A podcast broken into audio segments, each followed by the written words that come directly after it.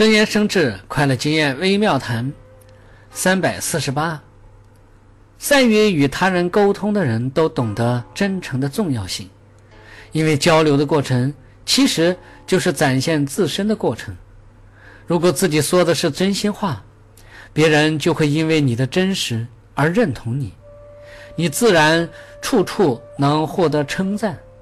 反之，如果自己总是说些虚言妄语，狡诈待人，时间久了，必会遭到人们的批评和指责。